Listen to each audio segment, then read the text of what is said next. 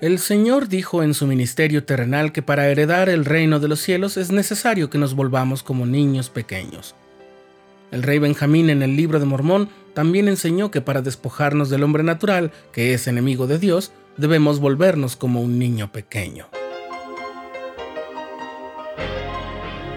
Estás escuchando el programa diario,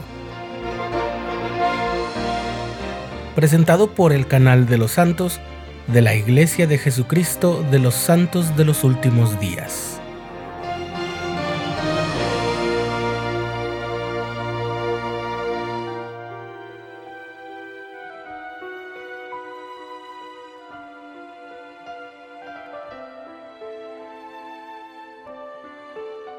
¿Qué significa ser como un niño pequeño y por qué es necesario que seamos así para despojarnos de lo que nos aleja de Dios y para que podamos heredar el reino celestial?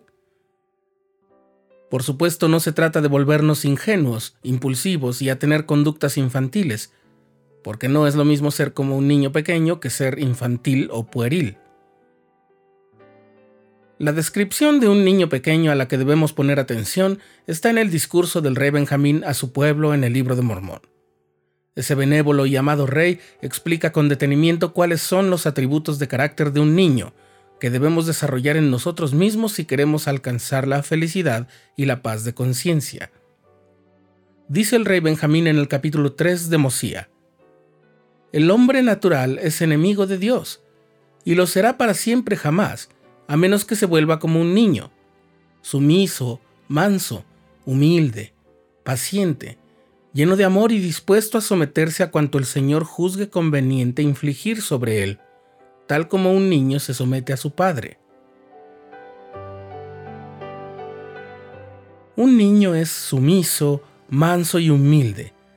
Hay una idea incorrecta que supone que los adultos son tan independientes y tan responsables que ya pueden hacer todo lo que quieran sin consecuencias y sin darle cuentas a nadie.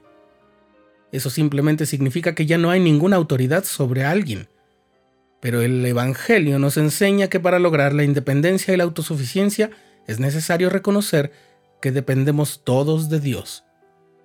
El mismo rey Benjamín lo dice en ese mismo discurso, todos dependemos del mismo ser, es decir, de Dios. Los niños reconocen esa dependencia con humildad y mansedumbre natural y son sumisos, no de modo degradante, sino con una sumisión que deriva de su confianza total. Mi madre dice que un niño toma tu mano con tanta confianza que es capaz de seguirte a donde vayas, incluso a un precipicio si lo llevas ahí. Es una imagen estremecedora, ¿no? Pero también te seguirá al cielo sin dudar si tan solo le indicas el camino. ¿Somos como niños que nos dejamos guiar con esa confianza? Otra cualidad que menciona el rey Benjamín es la paciencia de los niños. Sin darse mucho a notar, ellos suelen verse obligados a pasar por ratos incómodos o muy difíciles, o a simplemente esperar y esperar. Y aunque todos sabemos que a veces son inoportunos y piden muchas cosas, ellos aprenden con el paso de los días que no pueden tener, hacer o conseguir todo lo que quieren en el momento que quieren. Esperan y se esfuerzan, para ser como niños pequeños hay que desarrollar nuestra capacidad de ser pacientes tanto como podamos serlo. Cuando el rey Benjamín dice que los niños están llenos de amor, no se equivoca.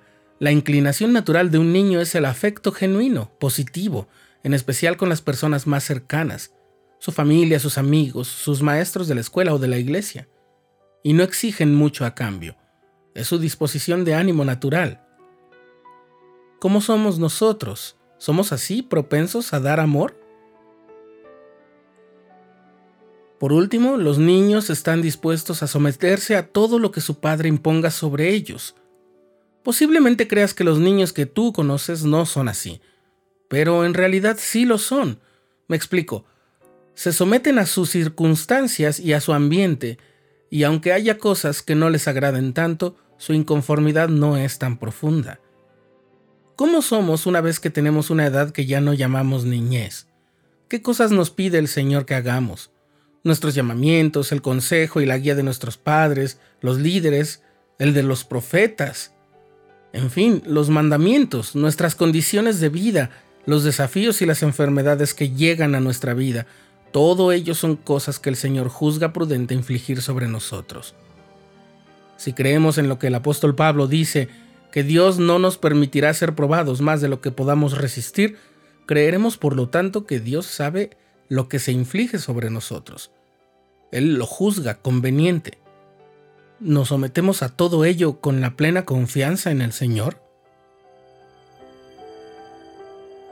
Si la niñez siempre ha sido el símbolo de un futuro con esperanza, entonces es vital hacer que sus atributos de bondad y pureza nos acompañen en el resto de nuestra vida. Así aumenta nuestra capacidad y el gozo que obtenemos de guardar los mandamientos y saber que agradamos a Dios, tanto como un niño es feliz al ver que agrada a sus padres, y como resultado final, heredaremos el reino de los cielos.